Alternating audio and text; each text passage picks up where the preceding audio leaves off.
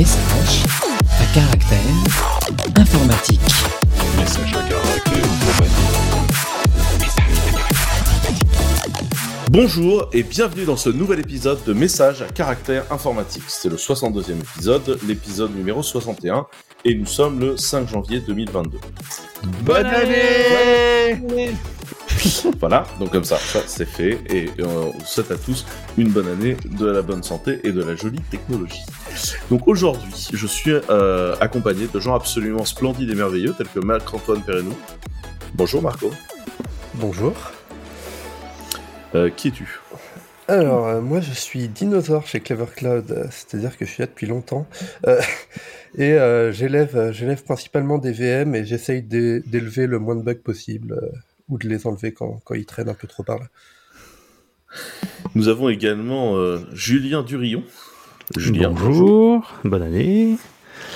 Bonne année à toi aussi. Et moi, chez Clever Cloud, euh, je fais tout un tas de trucs. Euh, je- J'envoie des factures en ce moment. Ah, je fais vrai envoyer que des de factures. tes missions.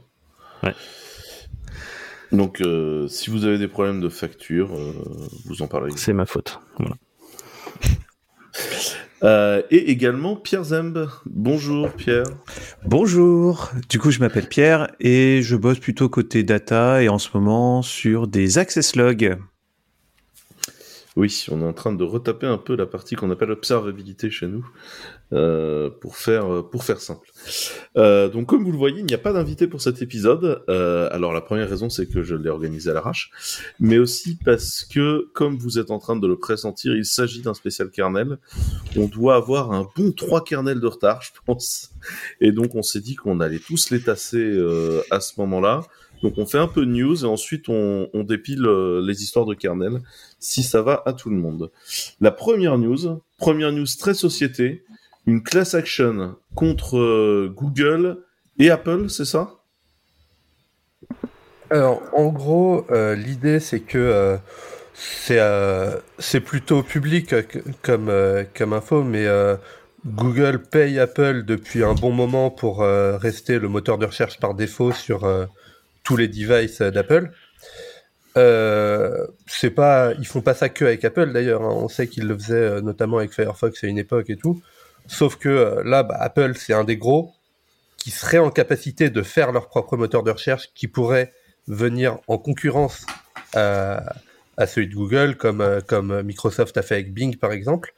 Et du coup, bah, Google, là, il paye des gros gros billets, on parle de, plusieurs milliards de dollars, pour que Apple ne développe pas son propre concurrent en interne.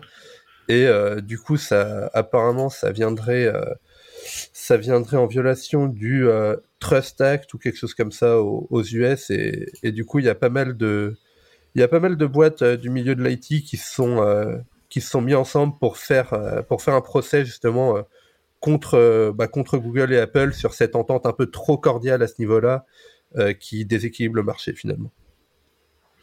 Oui, parce qu'en fait, ce qui- est reproché, c'est de dire que le paiement pour que Google reste le moteur de recherche par défaut pourrait masquer le paiement du fait que Apple décide de ne pas attaquer le, le marché de, de, de Google et qu'en en fait, euh, aujourd'hui, il n'y a pas beaucoup de documentation des, des, des rencontres entre les CEO des, des deux entreprises. Et, et entre autres, la class action vise à récupérer de l'information à propos de, de ces rencontres-là pour vérifier si, euh, si effectivement il n'y a pas une entente. Surtout que, euh, comme Apple a quand même un business d'advertising, enfin ils ont un, un marché sur l'advertising, et que par ailleurs ils ont un moteur de recherche qu'ils utilisent déjà euh, pour les réponses Spotlight et Siri. Euh, c'est juste qu'en fait il n'y a pas de page web pour rentrer une requête dedans. Euh, Il y a des gens qui se posent de, de, de graves questions sur euh, sur cette partie-là.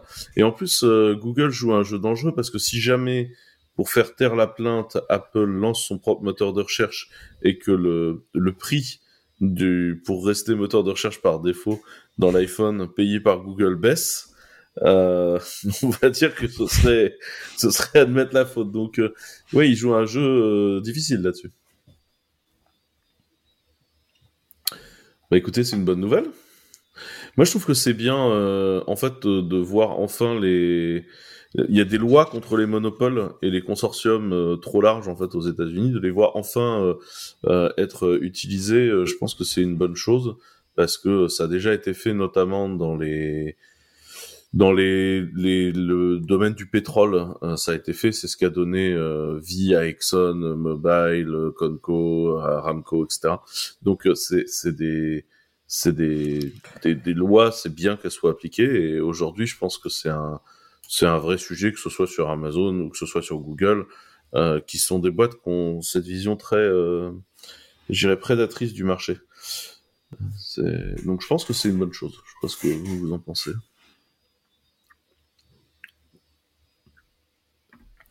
Bon. en clair, Pas grand, pas grand chose. On va voir comment ça, ça évolue, quoi. Si ça, si ça va vraiment apporter euh, des, des éléments de clarification. Et ça, et ça va aussi pouvoir filer un peu de doc, euh, parce qu'en fait, à chaque fois, euh, dans ce genre de plainte, les, la documentation, en fait, elle est extraite de la plainte, et on se retrouve avec de la doc un peu euh, juridique euh, ou des rencontres qui permettent de, de valider des choses, et en général, c'est assez intéressant. Il y a, il y a un compte Twitter, d'ailleurs, qui ressort régulièrement là, je sais plus, c'est Tech, euh, euh, Paper, je sais plus quoi. Je- je Celui avec les ça. emails, là, les, les Ouais. screenshots d'emails? Ouais. C'est ça. Je sais plus comment s'appelle ce truc. Ouais, je sais Bon. plus. ouais. En tout cas, la, la bonne Je vous- nouvelle, c'est que, euh, c'est que là, c'est euh, une exemple, un exemple de, euh, un exemple de, de procès euh, en particulier. Mais la bonne nouvelle, c'est que il y en a de plus en plus justement, et que du coup, euh, les, les gros, euh, les GAFAM ou, euh, ou autres noms qu'on veut les appeler maintenant, vu qu'ils ont tendance à se renommer, il y en a d'autres qui deviennent plus gros et tout ça, bah, ils sont plus intouchables en fait. Les gens se sont rendus compte que s'ils se mettent ensemble, ils peuvent faire des choses. Il y a qu'à voir, euh, il y a qu'à voir ce qui a été fait aussi avec euh, avec les paiements, euh, les paiements sur les sur les plateformes iOS, où il y a il y a Fortnite qui a, qui a eu gain de cause par exemple là-dessus, alors que il y a il y a 50 ça, on n'aurait jamais imaginé affronter Apple là-dessus. Donc c'est c'est bien de voir que justement les gens se bougent et n'ont plus peur Mhm. d'aller attaquer les gros.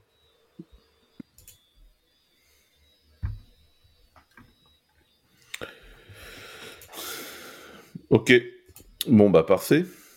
Euh, je vous ai mis le, petit lien de Tech Email sur Twitter, euh, c'est intéressant et je pense que ça va nous livrer des choses et je pense que par exemple, euh, par ailleurs, euh, la procureure spéciale Nella Khan qui a été nommée par Biden va peut-être permettre aussi de continuer à investiguer ces ententes déplorables entre les géants de la tech qui en fait font du mal au commerce international.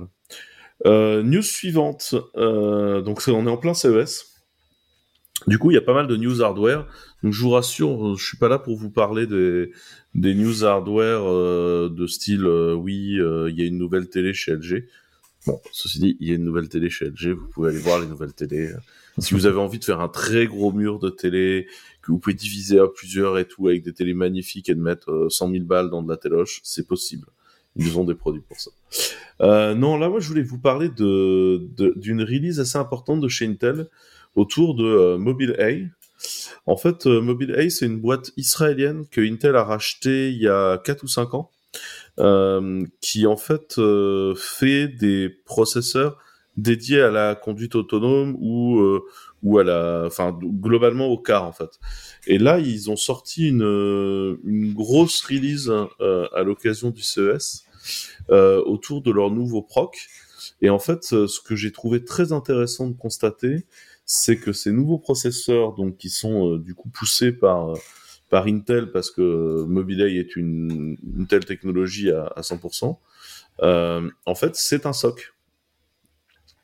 Et si vous regardez attentivement dans le lien la tronche des SOC et ce qu'il y a dedans, c'est fou ce que ça fait penser à l'architecture d'un M1 quand même, dans lequel on aurait collé bah, euh, la RAM, le GPU, le Neural Engine. Euh, vous voyez ce que je veux dire, quoi. Et euh, du coup, c'est, je trouve ça assez intéressant. Donc là, ça, ça target vraiment le marché voiture, mais je sais pas jusqu'à quel point ça aurait pas de la, du sens également dans euh, dans un serveur, quoi.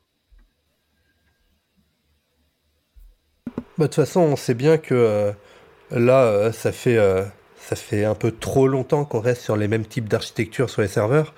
Et on sait bien que dans les 5-10 années à venir, grand max, euh, le marché du serveur, il va totalement changer. Et, tout comme le marché du laptop est en train de changer actuellement. Et euh, dans, dans 10 ans, on n'aura plus les mêmes bécanes qu'actuellement. hein. C'est... C'est toi qui es encore sur une bécane du passé. Moi, j'ai un Mac M1 Pro. hein.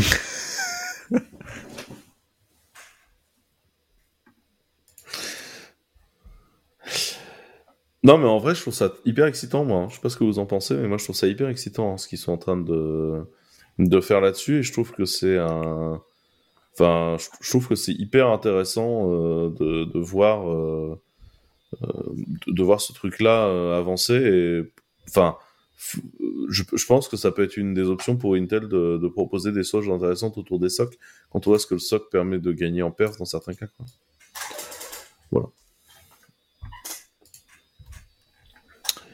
Euh, autre annonce de proc au CES, euh, Intel et AMD ont sorti euh, plein de choses. C'est beaucoup du teasing, c'est ça. hein. Pour l'instant, c'est beaucoup beaucoup de teasing.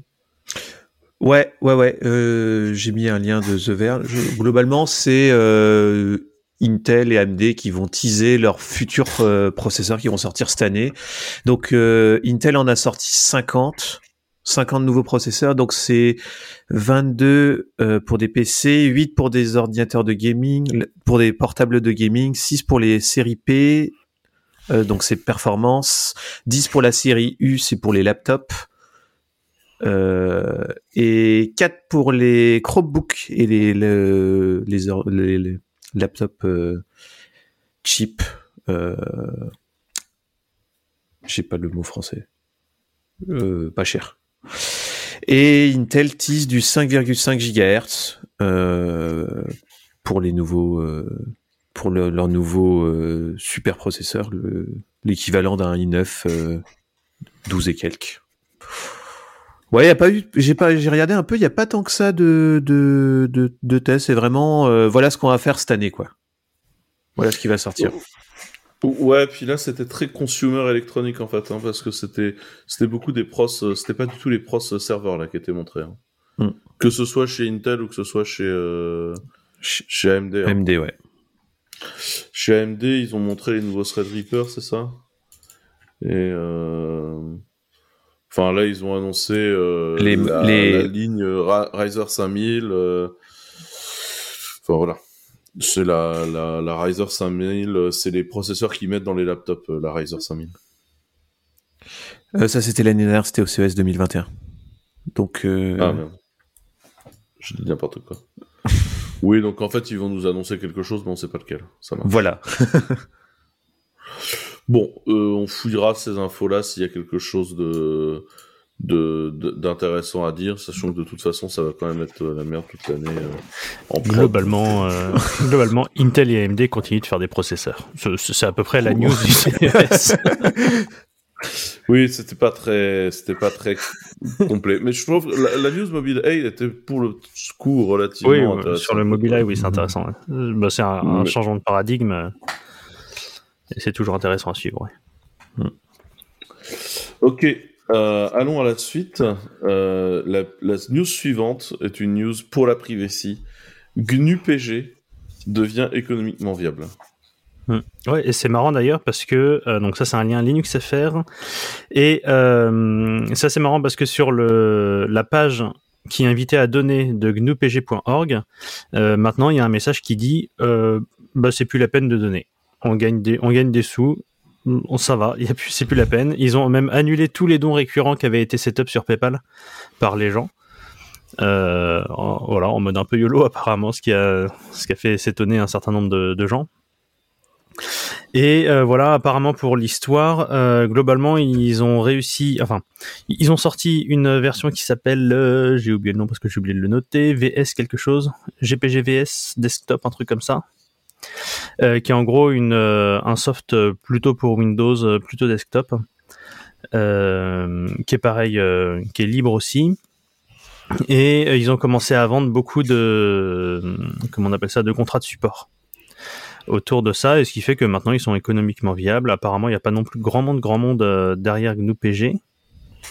Ça a l'air d'être toujours une petite équipe, donc effectivement, ils n'ont pas forcément besoin d'être de, de vendre énormément pour être économiquement viables. Et l'autre truc qui, les a, qui leur a permis de, de bien vendre aussi et de d'assurer le- leur futur, c'est qu'ils ont été certifiés par le- l'équivalent de l'ANSI allemande. Alors c'est le BSI, le Bundesamt für Sicherheit in der Informationstechnik. Vous pouvez admirer mon accent pour ça. Pas mal. Euh, voilà.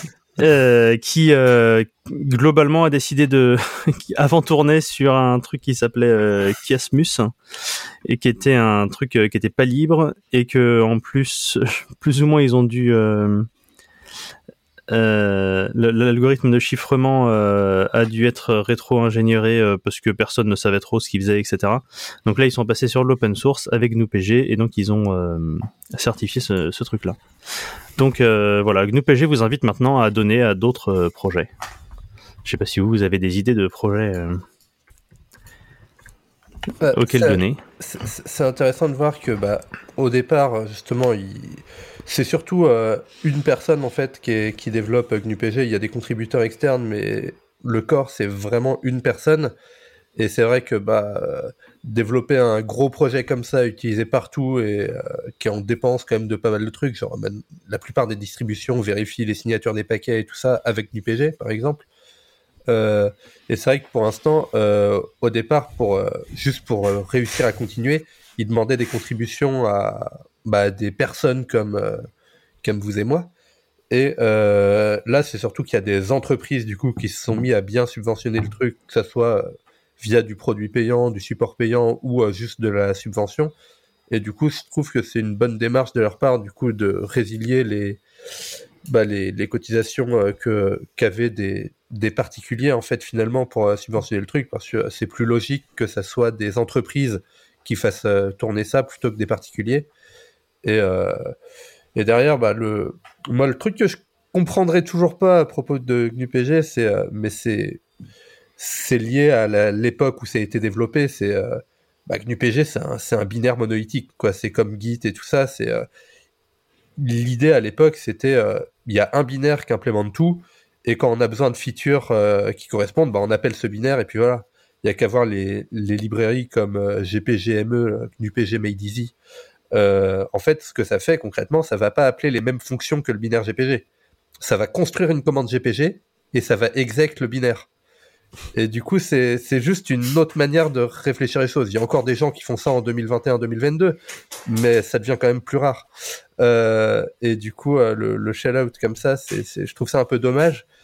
Et après, ça ouvre la porte à des implémentations alternatives. On, on Si- connaît, on connaît des gens qui font du shell-out dans du Rust. Tout à fait. Euh, mais euh, voilà, c'est disons que s'il y avait une librairie euh, fournie, enfin une bibliothèque fournie de base, il y aurait peut-être eu moins de- d'implémentations alternatives parce que bah, la feature elle est là et on peut l'utiliser de façon simple et normale. Ok. Là, du coup, le fait que le fait que ça soit pas le cas dans le cas de Git, par exemple, ça, ça a apporté libgit 2. Euh, dans le cas de GNU-PG, il y a, il y a plutôt récemment, il y a Sequoia qui est apparu, qui est euh, une implémentation en full Rust euh, et du coup qui est une lib et qui fournit aussi des binaires, il me semble. Ça, disons que ça a du pour et du contre, ça, ça, favorise les implémentations alternatives et du coup le choix derrière et ça évite d'avoir une, seule implémentation, mais c'est dommage de pas la fournir sous forme de lib quand même, je pense. Je suis assez d'accord. Bien, et ben, tant qu'on parle de sécurité, euh, Exchange, euh, magnifique. Exchange ne s'est pas tapé le bug de l'an 2000, mais le bug de l'an 2022. Donc, allez, racontez-nous, qu'est-ce qui s'est passé dit, sur ce on bug on- on n'est pas à l'abri qu'ils aient déjà eu un bug de l'an 2000. Hein, euh. Probablement de l'an 2010 aussi. Bon, Bah, le- leur bug Ou de l'an du moins qu'il y ait 2022, eu un patch de vendu en support pour le bug de l'an 2000. Le- C'est ça. le- le- leur bug de l'an 2022, c'est quand même sur euh, un outil qui est censé détecter euh, des malwares dans les mails. Et euh, si tu fais passer cet outil-là sur des mails qui, ont été envoyés avant l'an 2000, donc genre sur un mail de 1998, t'as le même bug. hein. Oh, c'est dramatique. Concrètement, Tu, ce qu'ils ont tu fait, racontes, tu racontes comment il fonctionne? Concrètement, euh, ils ont décidé euh, d'utiliser, je sais pas si c'est comme ID ou autre, mais euh, ils ont décidé de matérialiser le timestamp des mails sous une forme custom, où en gros ils prennent, euh, ils prennent en, en string en fait les deux derniers nombres de l'année, puis les deux derniers, puis les deux nombres du, du mois, les deux nombres du jour, etc. Et cette string là, ils la convertissent en longue, euh, en signed longue pas en unsigned, parce qu'on sait jamais, on pourrait avoir des dates négatives, tu vois.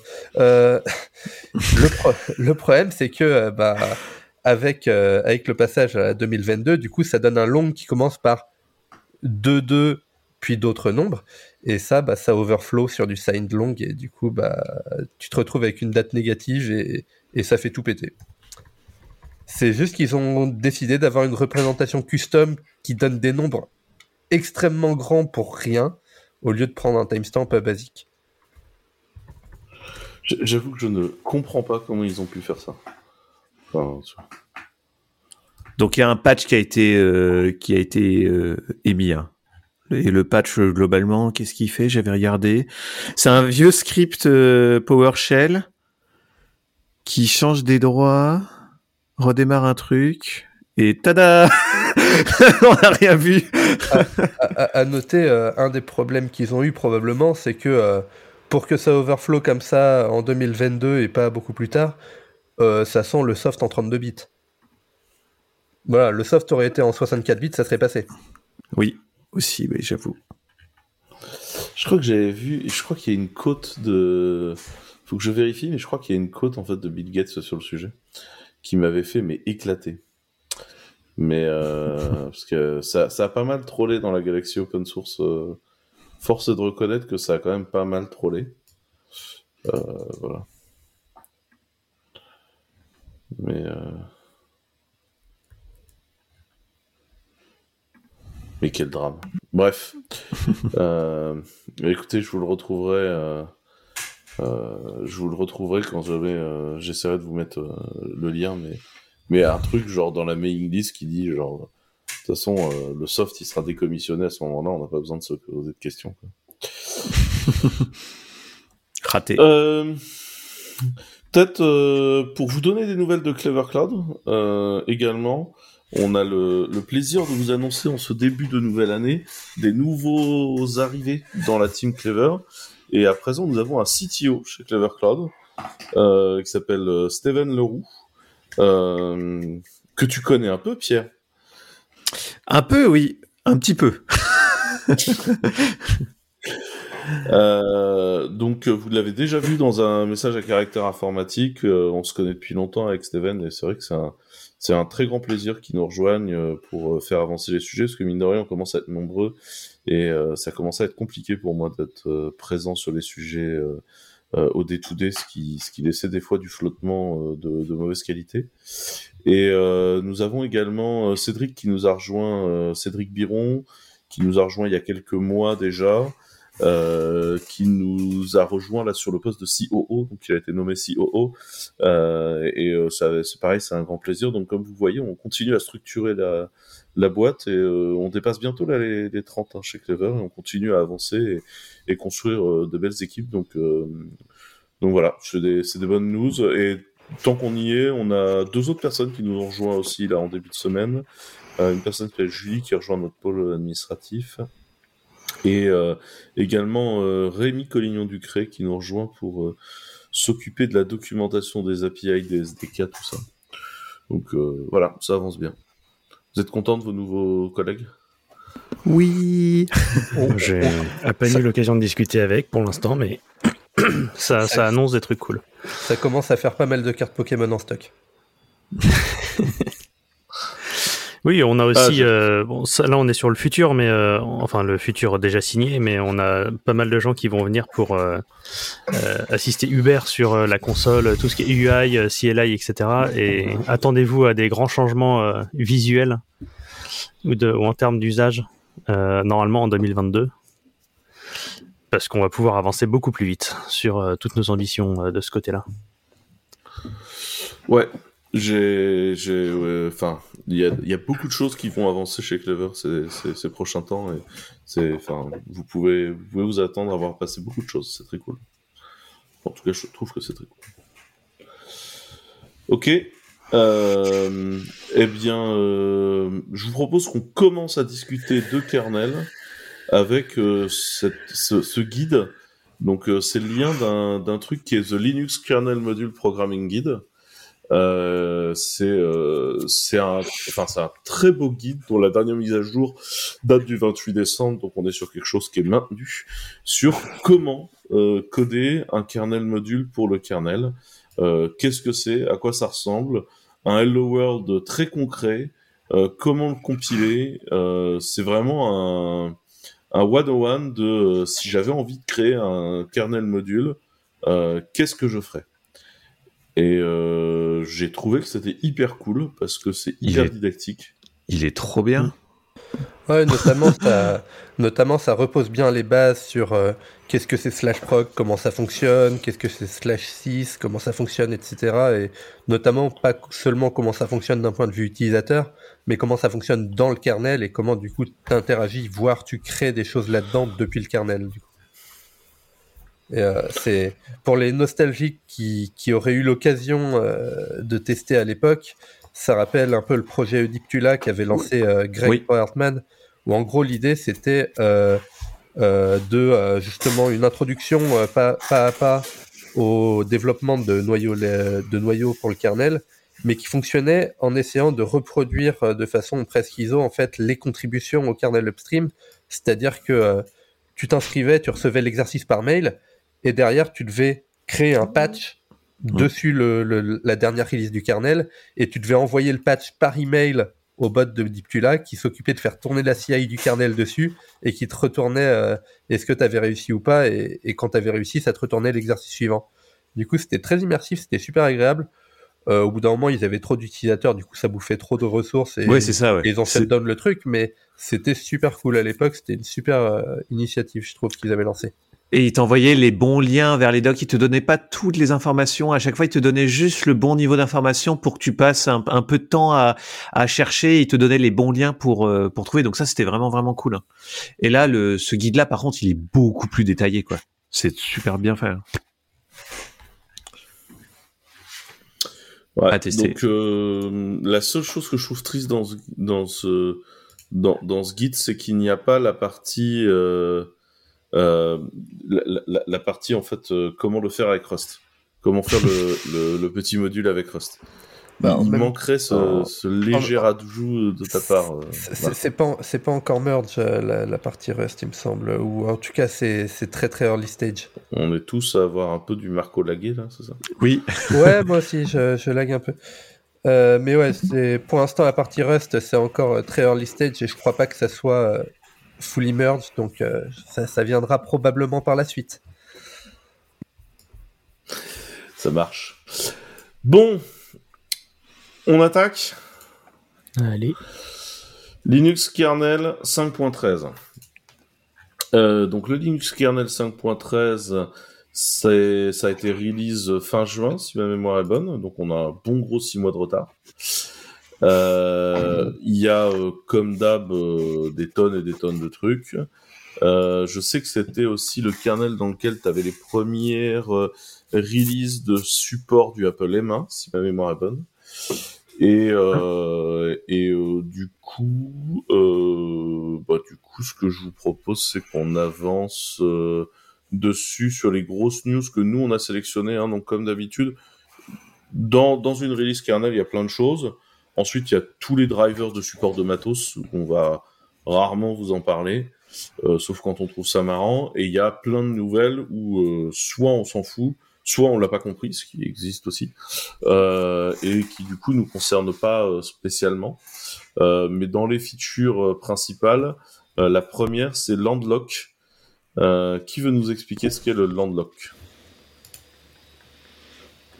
Comme bon, j'ai qu'à y aller. Euh, du coup, le landlock, c'est une fonctionnalité qui permet de sandboxer des process. Euh, L'intérêt de ça, ça te permet de, qu'un utilisateur qui a euh, très peu de droits ou qui n'est pas en mode privilège puisse dire bah voilà mon process tourne en mode sandbox. C'est ça, j'ai bien résumé, Marco? Bah, c'est ça. Un des... En fait, c'est Landlock, du coup, c'est un... c'est un LSM, un Linux Security euh, Module, où en gros, c'est euh, c'est euh, dans... ça se cale au même niveau que euh, SE Linux, AppArmor et euh, d'autres alternatives du genre. Et euh, c'est ça, c'est un avantage, c'est que c'est utilisable beaucoup plus simplement dans des contextes sans droit super user. Et euh, contrairement à d'autres euh, à d'autres solutions comme euh, BPFSecComp d'où d'où c'est euh, dont c'est inspiré, euh, ça va pas filtrer juste sur les syscalls et sur les arguments qu'on passe au syscall. Ça va être du filtre sur les ressources kernel en elles-mêmes en fait, et du coup en respectant les hiérarchies telles que vues par le kernel dans les objets file system et tout ça. Et, et ça va avoir un fonctionnement de, layer, de layering en fait. Du coup, on peut avoir des trucs plus ou moins incrémental en héritant le contexte euh, du parent et tout ça pour rajouter de la sandbox supplémentaire. Et, euh, et voilà, du coup, ça se veut un peu plus flexible et euh, c'est une gestion des droits qui est qui prend pas la même qui prend pas la même direction que les trucs plus orientés qu'est-ce qui vient de, du userland. Là, c'est vraiment plus comment ça se passe dans le kernel en fait. Nice. Euh, je, pense que c'est. Ce qui est important, c'est de comprendre que tout ça découle de la volonté du kernel d'être de mieux en mieux géré dans son dans son multicœur en fait. Si on si je résume les choses, ça ça a du sens de le dire comme ça ou pas, Marco? Euh, bah, ça dépend ce que tu entends par multicœur. Là, pour le coup, il n'y a pas de. Enfin. C'est pas cœur au sens euh, CPU du terme, en tout cas. C'est. Ouais, mais une meilleure gestion de la, de la sécurité et des droits d'accès te permet une meilleure ça, parallélisation. c'est- C'est-à-dire. Ouais. Bah, là, c'est surtout une, une question de, euh, de configurabilité et d'audi- d'auditabilité aussi. Et, et vraiment, bah, le, le sandboxing, c'est. euh, ça reste quand même la manière principale euh, de prévenir en amont le, les comportements inhabituels et du coup les potentielles failles. Et euh, le sandboxing maintenant, euh, bah, dès qu'on peut, on en met, euh, on en met autant que possible. Donc c'est un niveau de sandboxing complémentaire par rapport au par rapport au truc qui existe déjà. Quoi. C'est ce qui permet comme, comme la plupart des additions intéressantes du kernel dans, les, dans les dernières années, en fait, finalement, c'est, c'est, on a eu plein de failles qui sont tombées ces dernières années, et du coup, on ajoute le plus possible de trucs qui pourraient permettre d'éviter ces failles à l'avenir. Oui, on fait du préventif, quoi. Ok. Euh, je vois qu'ensuite, euh, on a mis dans les, dans les grandes features la, la CLang Control Flow Integrity. Peut-être que ça, avant qu'on parle de ça, peut-être expliquer ce qu'est CLang et quel est le rapport avec le kernel, pour commencer? Bah, euh, Silang, du coup, c'est le, c'est le compilateur C de la suite LLVM, euh, qui a gagné beaucoup, beaucoup, beaucoup d'attrait ces dernières années. Euh, les distributions s'y sont de plus en plus mis. Je crois même que Fedora, maintenant, par exemple, compile les trucs par défaut avec Silang. Donc c'est c'est vraiment devenu... euh, Peut-être rappeler qu'à la base, le kernel a toujours été construit dans l'idée qu'il était compilé avec GCC. C'est ça, c'est-à-dire que historiquement, le kernel et beaucoup d'autres projets, euh, c'était on fait du GCC, et si ça marche avec autre chose, tant mieux, mais on va pas chercher à ce que ça marche, quoi. C'est euh, avec beaucoup de d'utilisation de features spécifiques à GCC, pas forcément standard, etc. Et euh, il y a une initiative dans le kernel qui, qui a quelques années déjà, qui visait à le rendre compilable avec euh, Silang et la suite LVM. Euh, ça, y est maintenant euh, depuis euh, depuis début 2021 à peu près, c'est possible de compiler le kernel avec Silang. Et du coup, ça a ouvert un certain nombre de portes, du coup, pour utiliser des features spécifiques à Silang aussi quand, quand on l'utilise à la place de GCC, tout comme il y a des features spécifiques à GCC quand c'est lui qui est utilisé. Et ça a permis de moderniser plusieurs choses. Et, euh, et du coup, en fait, progressivement, euh, en apportant des nouvelles features avec Silang, on s'est rendu compte, eh ben en fait, c'est super cool comme feature, c'est dommage d'être passé à côté pendant aussi longtemps.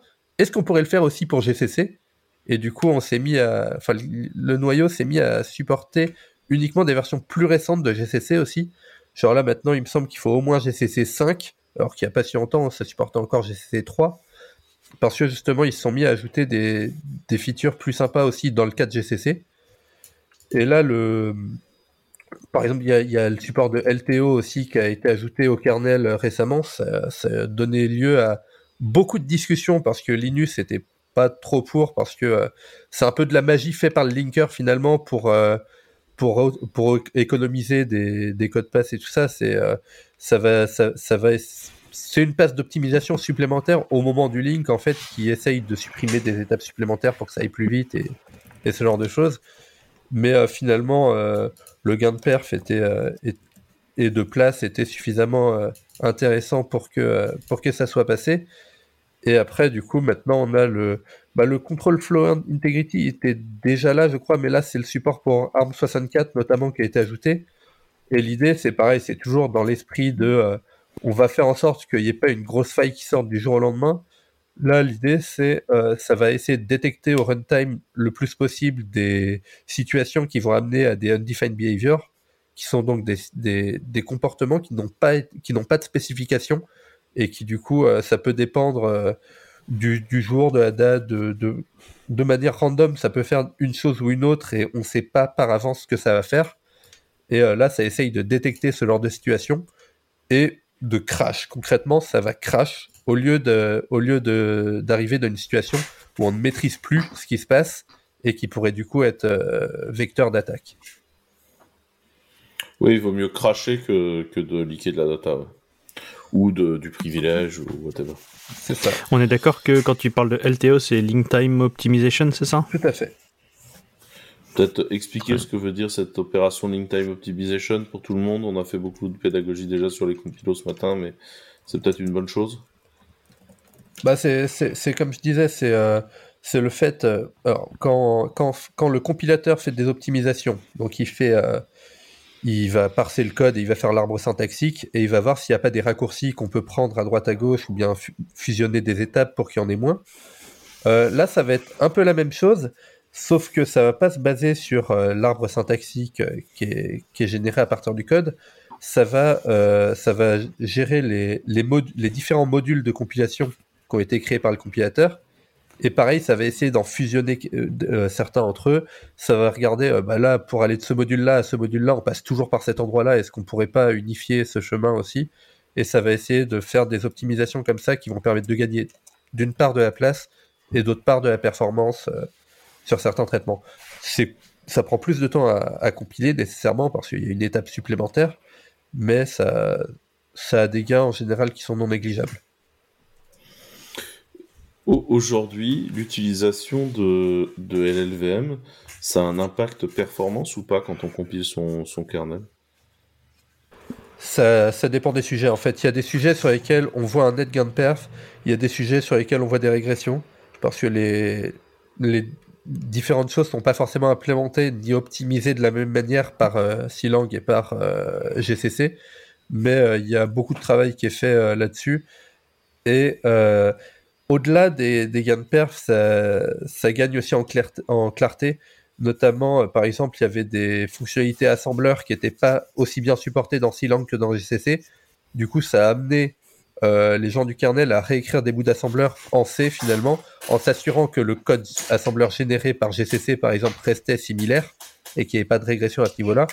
Et ils se sont aperçus derrière Ouais, que du coup, ça, le la code généré limite, par la- Clang était meilleur. Tu vois, c'est... La, la, perf, euh, la perf en assembleur, elle est aussi liée au fait que GCC progresse lui-même, et donc des fois il y avait des optimes que tu faisais en assembleur direct qui n'ont pas de sens, euh, enfin pas de sens dans une nouvelle version de GCC. Hein, ok. Euh. Toujours sur de la sécu, il y a une, méthode pour randomiser les adresses de la stack qui est proposée? Pour tout ce qui est, euh, pour tous les syscalls. J'ai l'impression qu'on fait beaucoup bosser Marco là. Ah, en fait, il y a dans les dans les failles de sécurité euh, exploitables euh, au niveau kernel, il y a beaucoup de trucs où c'est parce qu'on peut prévoir à quel endroit de la mémoire va être une information. Et du coup, bah, si on si on peut s'arranger pour avoir un un overflow dans un coin ou autre, on va pouvoir contrôler à quel endroit de la mémoire on va écrire quelque chose pour overrider des privilèges ou autres. Euh, du coup, de plus en plus, il y a des features qui ont été ajoutées au noyau pour euh, pour faire en sorte que euh, on ne puisse plus prévoir en fait ces choses-là et que les choses soient placées à des endroits random de la mémoire. Là, euh, ça a été ajouté au niveau des syscalls où en gros, par défaut, pour un syscall donné, en fonction du contexte, on va savoir comment vont être rangées les choses dans la dans la RAM au niveau de la stack. Euh, bah là, euh, l'idée c'est que euh, on va plus pouvoir le prédire, ça va être calculé à la volée en fait en fonction de différents paramètres et euh, ça va éviter une partie de ces failles là. Ça vient avec du coup un gain de sécurité. Par contre, c'est vraiment destiné à des systèmes très très critiques niveau sécu et tout ça et qui n'ont pas forcément besoin de perf oufissime mais qui veulent vraiment privilégier la sécu sur les perfs parce que pour le coup, c'est un, coût, euh, en performance qui est clairement pas négligeable. Euh, C'est, il y a un bon gain de, de sécu, mais il y a une grosse perte de perf avec ce genre de d'outils. T'as un pourcentage euh, J'ai pas, j'ai- de, Un de, ordre de d'idée, chiffre ou- en tête, mais euh, Ouais, c'est mais un ça- gain. Ça de- va être, ça va être, ça Ça va être pique. extrêmement variable en fonction de ton use case et du nombre de c'est ça, ça que va tu dépendre des et de et tout ça, mais ça, marche. ça peut diviser tes par deux sans problème, quoi, tu vois. C'est Ah oui, d'accord, ouais. ok. Ouais, mais ça peut avoir, à mon humble avis, beaucoup d'u- d'usage dans des use cases euh, particuliers. euh, tu vois, je pense que ça peut avoir d'usage. Euh, donc, euh, comme on l'a dit, c'est aussi la première version du Apple M1 Support. Bon, après, euh, enfin, c'est la première version du Apple M1 Support.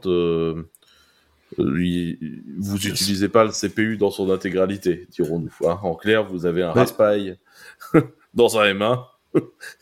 Et tous les processeurs neuraux, le GPU, tout ça, vous vous en servez pas, quoi. Ouais, pour le moment, c'est ça boot. C'est globalement le ça boot. Et euh, tu peux utiliser Freight Buffer sur du avec un du serial console. Je crois qu'à, je crois qu'à l'époque, je, je sais que ça a changé depuis parce qu'il y a des gens qui bossent dessus à fond, mais je crois qu'à l'époque, euh, globalement, même euh, même l'USB, t'y avais pas accès, quoi. Enfin, Oui, c'est ça. Dans, dans genre, pour en, l'instant, euh, en 5.13, ouais, tu n'as pas l'USB, le PCI, euh, le NVMe. euh, Enfin, t'as rien quoi. Tu bootes. clair, Tu, le, le proc marche. enfin, le, le, le petit morceau du proc, un petit morceau du proc marche. tu, tu, tu as euh, un, un Raspberry très rapide qui ne supporte pas USB dans ta machine, c'est bien. Mais c'est déjà pas mal, hein, parce que tu dois reverse engineering, il n'y a pas de doc pour ce genre de truc. Hein. Oui, c'est ça. C'est ce, ce qui me paraissait important, c'était d'introduire ça. En fait, la doc processeur d'Apple sur le M1 est comment dire euh, euh, euh, inexistante en fait. Hein. Ils l'ont probablement en interne, mais euh, ils l'ont pas des masses libérées. Et donc euh, globalement, euh, aujourd'hui, réimplémenter par exemple les fonctions GPU, bah en fait, euh, faut faire du reverse engineering, regarder ce qui se passe euh, dans le niveau des processeurs euh, sous macOS, essayer de comprendre ce que chaque instruction veut dire pour être capable de réimplémenter un driver, pour être capable de faire fonctionner le GPU du M1 euh, sous Linux. Donc c'est c'est pour ça que le, le sujet est long. Par contre, c'est un sujet excitant, donc il y a pas mal de gens qui bossent dessus et il y a un certain nombre de projets euh, dédiés là-dessus, euh, parce qu'il y a des gens qui s'amusent. Je sais pas très bien quelles pourraient être les applications concrètes et industrielles d'un tel travaux, de, de, de tels travaux, mais mais voilà, il y a des gens Tu- qui bossent dessus en tout cas. Tu veux pas faire dual boot sur ton sur ton Mac du coup?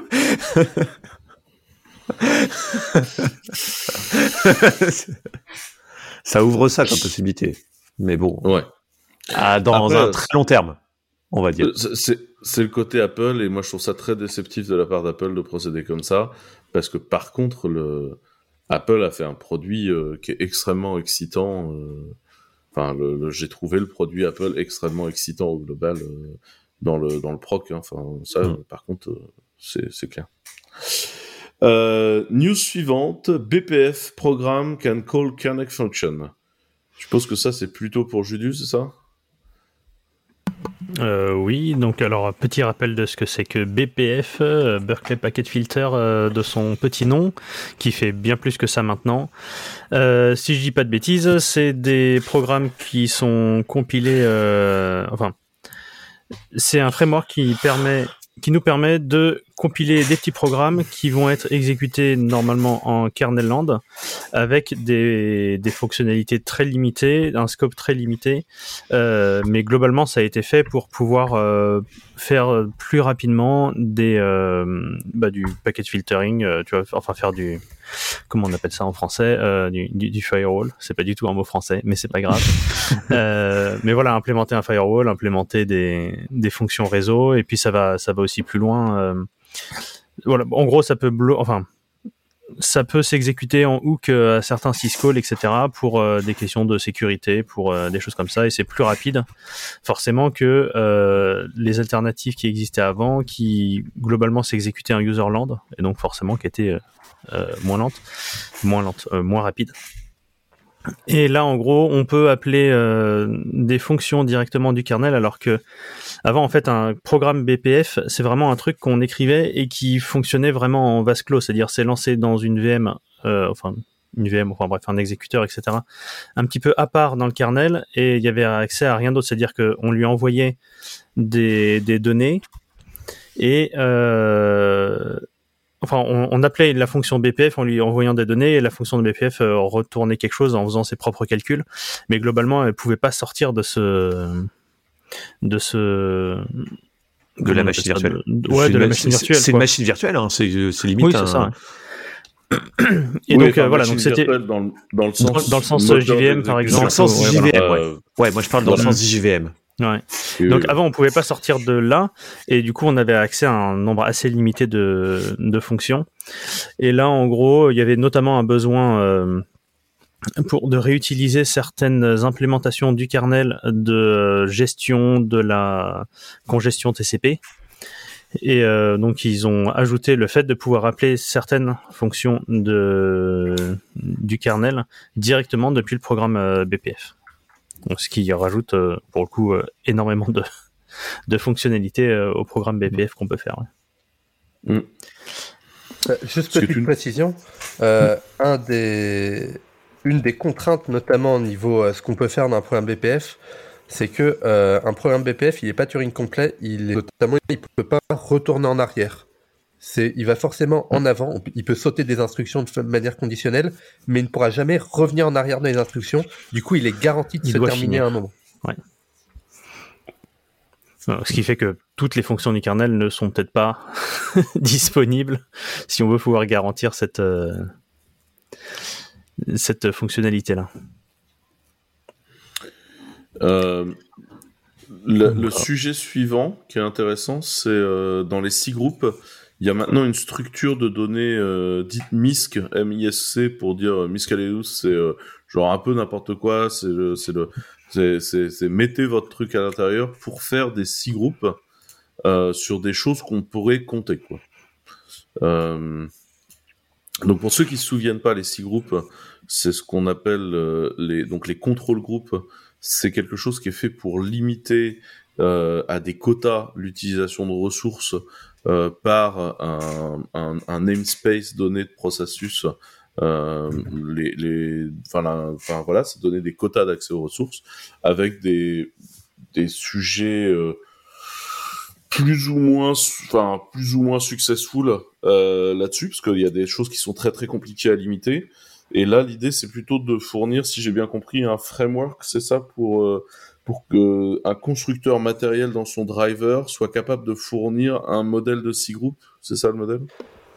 Bah, en gros, euh, les, les six groupes, ça permet de, de, regrouper, euh, de regrouper un set de processus et de lui appliquer des limites.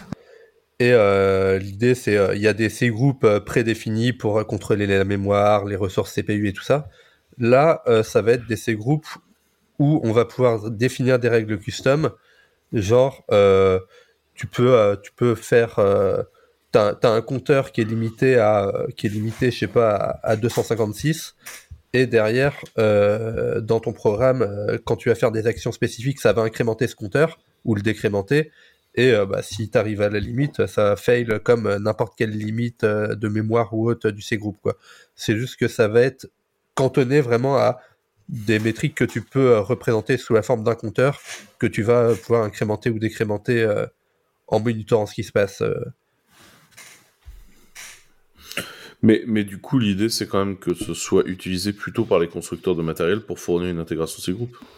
Ça, di- là, ça, disons que c'est vraiment plus des trucs, euh, des trucs niches en mode, euh, euh, ouais, voilà, par exemple dans un driver hardware, je veux pas avoir plus de plus de 10 process connectés à cette feature spécifique du hardware ou ce genre de truc, tu vois. C'est Ouais, enfin, ça, ça pourrait avoir vachement de sens dans le cadre où aujourd'hui, euh, de plus en plus de processeurs vont avoir des SOC et par exemple, on pourrait euh, gérer l'accès au Neural Engine euh, euh, sur ta puce euh, via ça, ou euh, on pourrait imaginer mettre des six groupes sur la quantité de données que tu peux aller coller dans euh, dans le fameux euh, SGX d'Intel, euh, tu sais, l'enclave sécurisée que tu aimes tant, Marc-Antoine.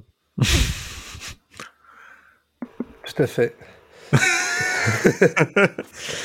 ouais, C'était une bonne, tentative de euh, transition, c'est ça C'est une très bonne transition, oui. Enfin, c'est, euh, dans les, dans Non, les nouveaux- parce que- non Voilà, si, si, allons, allons, allons sur tant le qu'à SGX. faire, Donc, ouais. KVM et SGX supportent.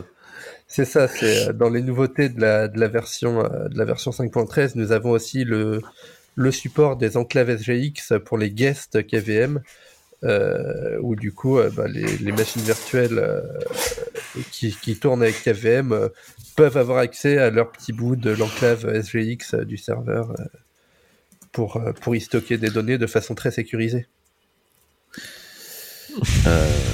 Donc, non, mais c'est quand même une super bonne news parce que si tu veux aujourd'hui passer ce temps à vendre des CPU alors qu'on peut pas s'en servir d'un point de vue virtuel de certaines features, c'est un peu dommage vu la quantité de choses sur le serveur que tu fais dans une machine virtuelle de toute façon. Donc euh, c'est quand même une bonne chose que ça a été fait.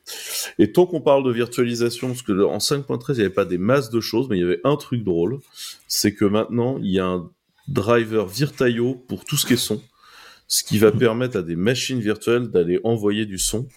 Et euh, De manière moi, efficiente. vois- Ouais, de manière efficiente et, et avec un mix euh, de son cool. On pourrait même imaginer que euh, euh, que un, un- on pourrait même imaginer aller faire tourner un Jack D, par exemple, tout seul dans sa machine virtuelle pour le faire. Est-ce que ce serait une bonne idée? Je ne sais pas, Mais c'est possible. mais on pourrait faire ça.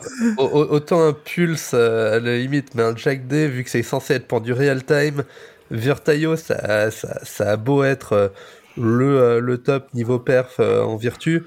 Pour du real time, j'irai pas jusque-là. C'est... Je te l'accorde. Euh, non, par contre, le, le sujet qui est intéressant là-dedans, c'est je trouve que ça, ça relance des choses qui sont, euh, qui, qui, qui est intéressant. C'est, euh, euh, tu sais, tu avais des OS où toutes les applications étaient virtualisées dedans. Ça s'appelait pas Cube avec un Q, ce truc? Euh, Si, si, si, si, c'est sur fait par un- une russe, là.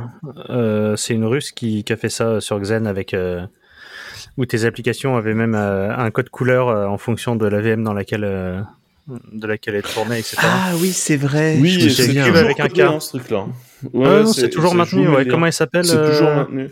J'avais rencontré un des gros mainteneurs à, à- quand, euh, quand avant, dans le monde d'avant, quand il y avait des conférences à Infosdem. J'avais eu une longue discussion qui avait été, euh, ma foi, fort intéressante avec cette personne. Et, euh, Ah, et c'est avec un Q, c'est- ça. ouais. Ouais, c'est avec un Q. ouais.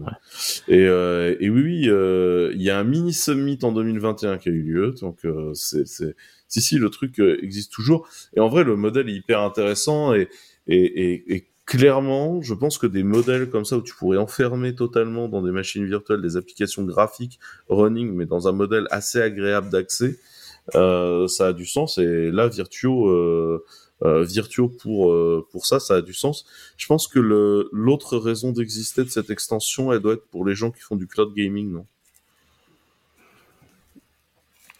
Oui, ouais, les, genre les gens qui veulent, euh, qui veulent une VM Windows pour jouer à des trucs compatibles que Windows, par exemple, sinon ça peut être, ça peut être potentiellement utile pour eux. Ah oui, aussi. Donc voilà, ça c'était euh, c'était les small news en, virtualisation. Euh, Il y a quelque chose dont je ne comprends pas bien l'intérêt, mais je suis sûr qu'on va me l'expliquer. C'est le ZSTD Compressed Module. Euh, bah, on, a, déjà eu l'occasion de parler de Z Standard euh, dans des épisodes euh, spécial kernel, entre autres, au moins. Euh, c'est donc un, une solution euh, développée initialement par Facebook qui fait de la très bonne compression de façon très performante. Euh, qui est du coup est une, des alternatives privilégiées euh, quasiment partout maintenant euh, parce que c'est un des algos les plus rapides et qui a une compression vraiment plutôt, plutôt pas mal comparé à, comparé à ce que pourrait faire du gzip par exemple. Et du coup, c'était déjà, ça avait déjà été ajouté dans le noyau, notamment euh, BetterFS supporte de compresser des données automatiquement avec. Euh, il y avait eu le support des initRD compressés avec ZSTD aussi euh, il y a, pas si longtemps que ça. Et là, ils ont ajouté le support aussi euh, du coup des modules compressés avec Z, euh, standard euh, dans la 5.13, donc ce qui permet d'avoir euh, des modules compressés, euh, plutôt pas trop mal, sans perdre trop de temps à, à faire la compression euh, à la compile, et surtout euh, la décompression, euh, c'est presque comme si c'était euh, de taille normale en fait, c'est comme si c'était pas compressé. Euh, l'algo est suffisamment performant pour ça. Du coup, euh, c'est, ça fait du gain de place euh, en fait. C'est, principalement ça. En fait, les modules étaient déjà euh, globalement compressés. Je sais pas si c'est par défaut, mais euh, globalement, euh, la plupart des gens compressent les modules pour gagner un peu de place quand même sur le sur le l'OS, notamment euh, parce que on a quand même cette habitude d'avoir une partition du root qui parfois est assez petite et parfois on se rend compte qu'elle est trop petite quand on commence à essayer de stocker dessus des core dump de système D. Et mais voilà, et en fait, euh, enfin voilà, et du coup, euh, on compressait déjà en fait les modules, euh, les modules kernel la, plupart du temps, sauf que là, on vient juste, enfin, cette fonctionnalité là vient juste d'ajouter des énormes perfs, parce que le truc par défaut, ça devait être du, du gzip. bon après, il y avait du BZ2 souvent qui était utilisé. Et voilà, du coup, on gagne surtout des perfs, quoi, parce que la compression était déjà plus ou moins là. Mais c'est bien de gagner des perfs. Surtout euh, vu que les processeurs nous ont fait perdre des perfs avec les failles et qu'on rajoute des trucs de sécurité qui nous font perdre aussi des perfs. On prend tout ce qu'on peut. On équilibre. Sinon, vous pouvez aussi euh, compiler directement vos modules, euh, les modules dont vous avez besoin dans votre kernel. Quand vous compilez votre kernel, ça vous évite d'avoir à gérer les modules du, du kernel. Sauf si vous avez ma carte Wi-Fi qui m'oblige à activer le support des modules et à compiler le module de, du, du Wi-Fi euh, en module et non pas en, directement dans le kernel. Tu peux pas l'inclure? Je peux pas l'inclure. Le, Enfin, le, microcode, je peux l'inclure, mais que en tant que module. Je peux, le, je peux ne charger le Wi-Fi que en mode module. C'est extrêmement bizarre. Tu, tu peux Non, mais tu peux si le compiler dedans, mais c'est juste qu'il marche pas. Si, si, D'accord. si, si, tu peux. ça. Tu peux, il faut juste que tu dises à ton kernel d'embarquer le microcode aussi. Bah, je le faisais, mais il y avait, il y avait un bug. Je- je- J'avais testé à l'époque où j'avais installé ce PC et euh, ah non, je crois que c'était le PC d'avant. Mais bref, où j'avais, euh, je, je sais pas, j'ai 200 lignes de, de doc perso où j'ai tout essayé, toutes les options, etc. Et euh, le seul truc qui fonctionnait, c'était de le charger euh, comme un module. Bref. Euh, il y a un nouveau subsystème dans la partie network du kernel qui s'appelle le WWAN. Euh, qui a mis cette news? C'est- moi. Non Euh, mais je t'en prie, genre explique. Qu'est-ce que le le- WWAN C'est le euh, Wireless Wide Area Network. C'est euh, concrètement c'est la 4G, la 5G, c'est le c'est le modem euh, le modem euh, qui prend une carte SIM dans, dans l'ordinateur euh, du coup pour avoir du réseau mobile. Euh, il s'était déjà supporté mais de manière très euh, j'expose un, un device euh, un device euh, de type console et euh, le userland se connecte en mode euh, port série et écrit des écrit des instructions port série dans, dans le device. Pour l'instant, c'était en mode très très roots bas niveau comme ça. Et du coup, les, les... il y a des gens qui se sont dit, eh, ça serait bien d'avoir une surcouche pour unifier ça parce que euh, les protocoles sont relativement euh, homogénéisé maintenant entre les différents modems et compagnie. Du coup, ils ont décidé de créer un, nouveau subsystème pour euh, homogénéiser ça et pas avoir réimplémenté tout à la mano dans tous les process userland euh, pour la communication avec euh, avec les modèles, avec les modems. Et euh, voilà, du coup, euh, dans la 5.13, c'est vraiment juste la structure initiale du subsystème. À voir ce que ça va donner dans le futur, parce que euh, ils avaient déjà essayé ça, notamment par exemple avec euh, NFC par le passé. C'était Intel qui avait poussé ça. Ils avaient ajouté un, subsystème NFC et euh, un joli démon userland qui s'appelle NIRD, euh, qui, euh, qui était maintenu par notre shell Samuel Ortiz de chez Intel. Mais ils ont un peu abandonné le projet maintenant et en fait tout le monde quasiment utilise une implémentation userland qui passe en mode USB comme des gros salles par le kernel en bypassant totalement le subsystème NFC. Donc à voir euh, si le si le subsystème euh, W1 aura plus de plus de succès euh, que le subsystème NFC ou pas. C'est wait and see. Et sinon, toujours dans cette partie IO, on a IO Uring qui a toujours des améliorations et toujours des améliorations dans IO Uring. Euh, qui a mis cette amélioration? C'est toi, Judy?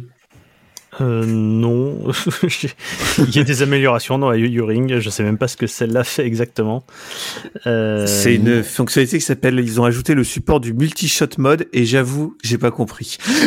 j'ai pas compris. En, en- en gros, pour faire, euh, pour faire très simple de, de, ce que, de ce que je pense en avoir compris, euh, pour l'instant, IO Ring, la manière dont ça fonctionne, c'est euh, t'ajoutes euh, t'ajoutes une instruction à, à une queue et derrière euh, t'attends d'avoir la réponse sur une autre queue, comme ça de manière asynchrone.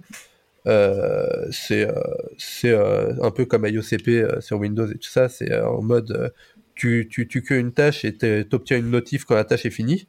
Mhm. Et du coup, pour l'instant, c'était de la notif en mode one shot. Tu vois, c'est tu que une tâche. Quand elle est finie, tu as une notif. Et puis voilà, la queue, elle est la, la tâche, elle est détruite.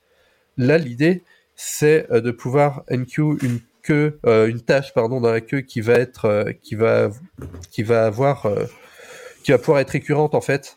Et du coup, avoir, avoir une notif dans la queue de retour à chaque fois que l'action a été terminée, par exemple. Ça peut être notamment, je crois qu'ils ont ajouté du euh, un fonctionnement de retry aussi pour euh, tout ce qui est euh, IO non bloquant. Du coup, maintenant, quand quand le quand l'action se prend un- une erreur euh, woodblock, euh, il y a moyen de dire à IO, à IO Ring de la retenter plus tard pour voir si ça passe. Et du coup, euh, via ce type de mécanisme, tu peux avoir une notif dès qu'il y a eu de l'avancement sur l'IO, par exemple. En mode, euh, eh là j'ai écrit euh, 10 des bytes que tu voulais écrire. Eh là j'en ai écrit 15 autres. Eh là ça y est, j'ai fini d'écrire le reste. Oh, c'est trop bien ça. C'est vraiment trop bien. Mais euh, t'as le, hum, c'est le lead dev d'IO Hearing qui, pu- qui travaille sur Facebook, qui publie souvent des, des, des benches et des et ses avancées. C'est super impressionnant ce qu'on arrive à avoir en sur un sur un seul cœur. On commence à, je crois qu'on tapait les 10 millions d'opérations juste avant. euh, ouais, tout à fait. Il a 2021. dû, il, il a dû changer l'output de son outil de bench parce qu'il commençait à y avoir trop de chiffres et les gens râlaient. Ah. C'est- c'est- li- littéralement, il a dû changer pour euh, pour euh, pour plus euh, display en, en kilo machin, mais en méga machin. Trop bien. Ça, ça va changer énormément de choses. hein. Côté, euh, côté data, côté base de données et network. Euh, la... Après, sur la release, enfin, IO Ring, ça va être incroyable. Enfin, là, pour l'instant, vous avez les tout débuts d'IO Ring qui commencent à arriver dans les softs. Mais en Mm. vérité, euh, ça, va, ça va être incroyable, tout ce que IO Ring va apporter. Euh, là, je pense qu'après, on a fait le tour des grosses news de la 5.13. Euh, Il y a euh, donc l'ajout d'un certain nombre de drivers, comme d'habitude. Il y a des nouveaux socs, en un peu de rôle, il y a des nouveaux socs. Rien de bien incroyable, mais il y a un petit nouveau soc de chez ST Microelectronics qui est sympa. Il y a le nouveau euh, Quad Max aussi de chez NXP qui est là, donc euh, c'est, enfin c'est cool. Tout ça avance, euh, avance tranquillement et je, je pense que c'est une euh, bonne chose. Et puis après, euh, dans les autres nouveautés, il y a le contrôleur de jeu de chez Amazon aussi qui a été ajouté. Et dans la dans l'arbre X86, il y a eu beaucoup de boulot, mais on en a déjà parlé sur KVM. Il y a eu aussi beaucoup de boulot sur KVM dans l'arbre euh, ARM, ce qui prouve que ARM est en train de prendre euh, vraiment une place euh, d'exécution à la fois serveur et laptop euh, euh, classique parce que euh, parce que voilà la virtualisation aujourd'hui c'est un standard de processeur euh, pour tous ces usages-là et je pense que tout boulot qui est fait en ce moment sur les architectures ARM autour de ces choses-là montre bien et la, vitalité de la partie ARM du kernel est, assez impressionnante. Enfin, clairement, c'est assez impressionnant. Voilà. Bon, je pense qu'on a fait le tour de la 5.13. Je vous propose euh, de nous quitter en musique et de nous retrouver la semaine prochaine avec euh, la même équipe pour dépiler 5.14 et 5.15 euh, et euh, quelques news euh, qu'on aura. Donc peut-être Julien, tu, tu nous expliques ta musique? Parce que j'ai été le seul à préparer une musique. Du coup, on va même pas lancer le dé. Euh, ouais, c'est un mashup parce que comme euh, les gens qui me connaissent euh, le savent, j'aime beaucoup les mashups. Et je vous en avais fait un dans un épisode précédent. Et là, il y a un mashup qui est sorti en mai déjà et que j'ai écouté en boucle sur le moment tellement il m'a explosé le cerveau. C'est Pomplamoose. J'ai j'ai déjà parlé de ce groupe. c'est un couple là qui a monté ce groupe-là. Le mec du couple, c'est le patron de Patreon. Euh, le fondateur aussi de, voilà, de Patreon. Euh, voilà, et donc là, ils se sont, euh, ils font un featuring KO, un type que je connaissais pas avant de voir, avant d'écouter ce, ce mashup. Il mashup Every Breath You Take. Vous savez la chanson ultra creepy avec le, le mec qui fait du, qui, qui, qui stocke euh, une meuf là ou qui stocke on sait pas trop qui d'ailleurs. Et euh, 500 Miles, je sais pas si vous voyez cette chanson là qui est à la fin souvent de dans les films de ah, Ken Loach ou ce genre de choses. Enfin, vraiment, là, la chanson When I wake up, well I know I'm gonna be. Enfin, bref, je vous laisserai écouter. Et le, le mashup des deux est complètement improbable, mais euh, la première fois que je l'ai écouté, il m'a fait, vous savez, un peu comme quand on mange un truc trop froid et qu'on a mal à la tête. Tellement le tellement c'est improbable mais qu'en fait ça rend super bien dans leur euh, dans leur version donc euh, voilà je vous invite à, à l'écouter c'est super bien